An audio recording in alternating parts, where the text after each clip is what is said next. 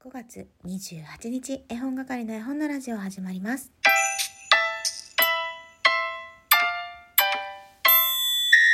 こんばんは絵本係のまこです。この番組は絵本つながる言葉命をテーマに活動している絵本係が絵本の話をしたり絵本じゃない話をしたりする12分間です、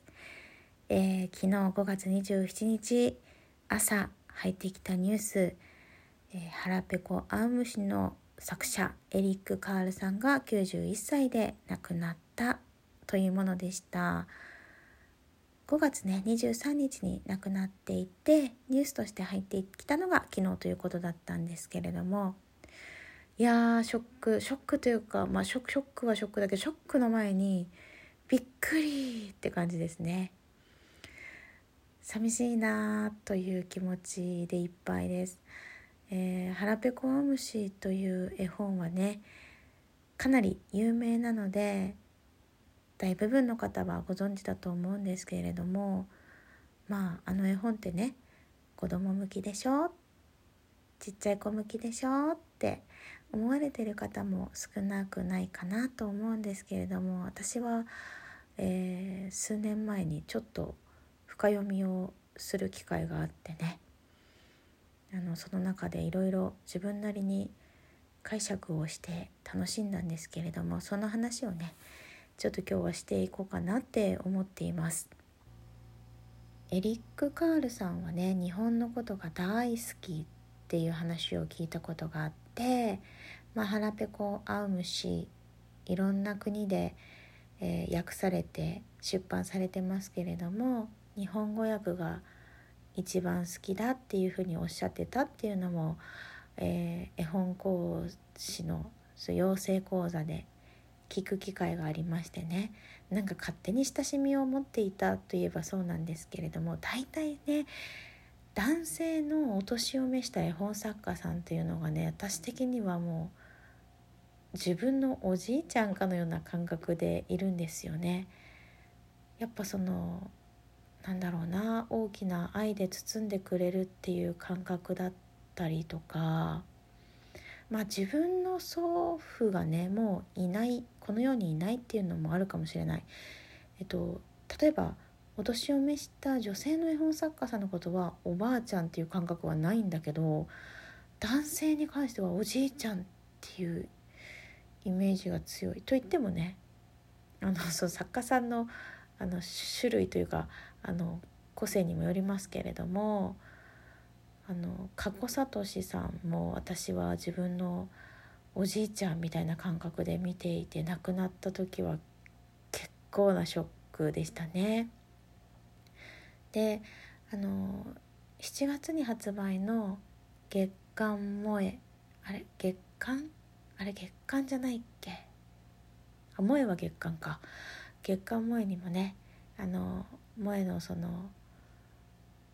何だった？記念の号らしいんですよ。でそちらへのお祝いのメッセージもエリック・カールさんから寄せられているということでそれも楽しみにしていたいと思うんですけれどもあの腹ペコ青虫ね、えー、私はまあいろんなメッセージが入っているかなって思っています。私が今日そのニュースを知ったのがね Facebook だったんですよ。で Facebook のエリック・カールさんの公式のページに、えお知らせとして載っていてで腹ペコアムシのことをねエリック・カールさんご本人は子供たちは希望を求めている。この本は希望の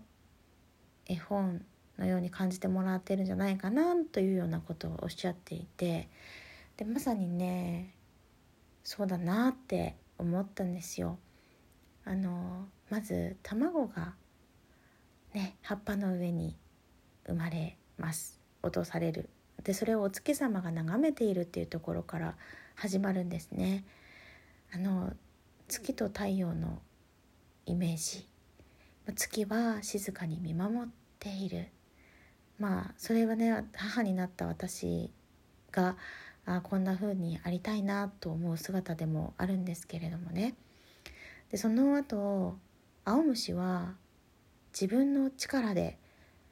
食べ物を求めて動きますね。誰の力を借りることもなく。まあ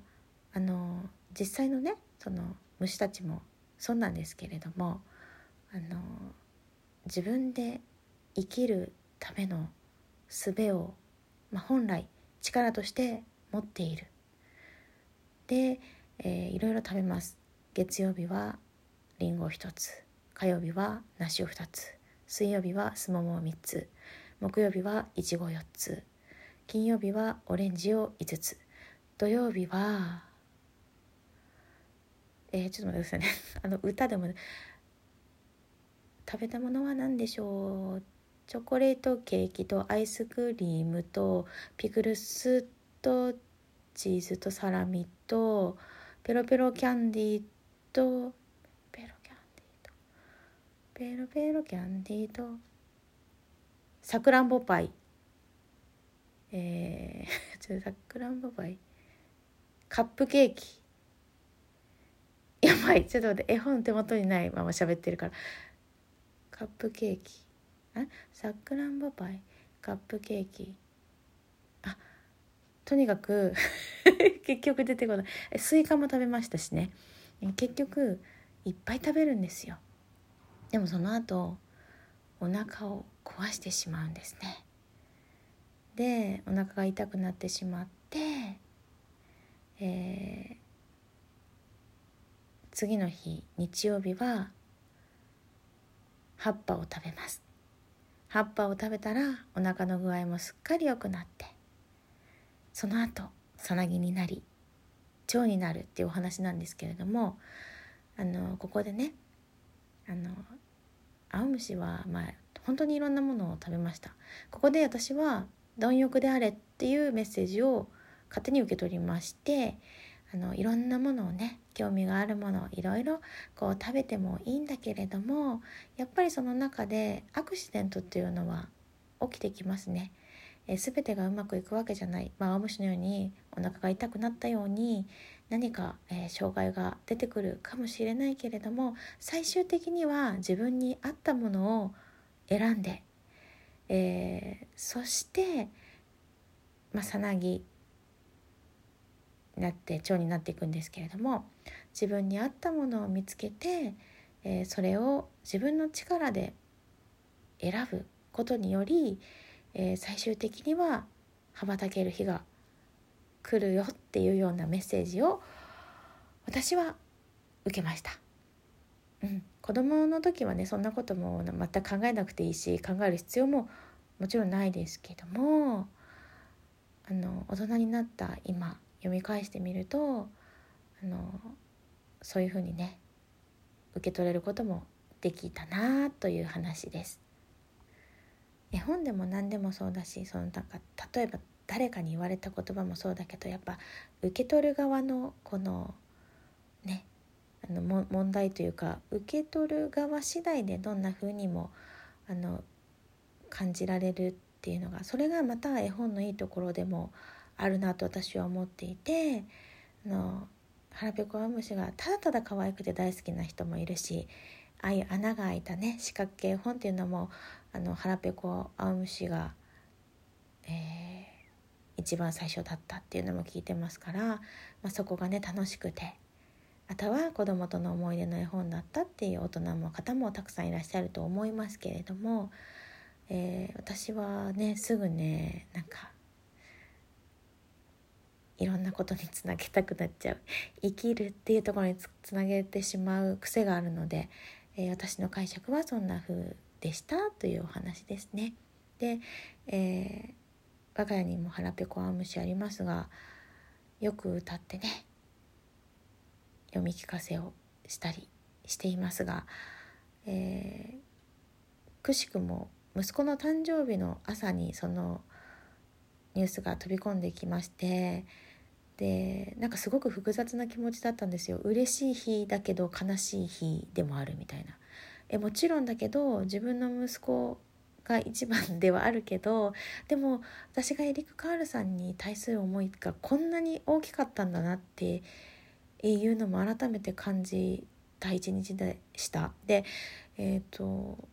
息子の誕生日の朝にエリック・カールさんが亡くなってあえー、息子が5歳の時にエリック・カールさんが亡くなった。まあ正確に言うと4歳の時ですけどね。っていうのをちょっと忘れたくないなという思いで息子への誕生日プレゼントの一冊にエリック・カールさんの絵本を選びました「パパお月様とって」をプレゼントしてね、えー、昨日の夜も。昨日の夜というか、まあ、日付変わってるので、えー、数時間前ですけれども一緒に絵本を楽しむことができました。えー、リク・カールさんはねこの世の中にはもういらっしゃらないけれどもあのたくさんの絵本ね、えー、我が家は腹ペコアムシのパジャマを着て息子が寝てますのでいつでも会えるいつでもそばにいる絵本を開けばそこにリク・カールさんの世界があるって、えー、思います。これからも楽しんでいきたいなエリック・カールさんの、え思いだったりっていうのをこう自分なりにキャッチしてまた人に伝えることもできたらいいなって思っています。えー、というわけでエリック・カールさんについてちょっとだけお話ししました。絵本係の絵本のラジオ今日はここまでありがとうございました。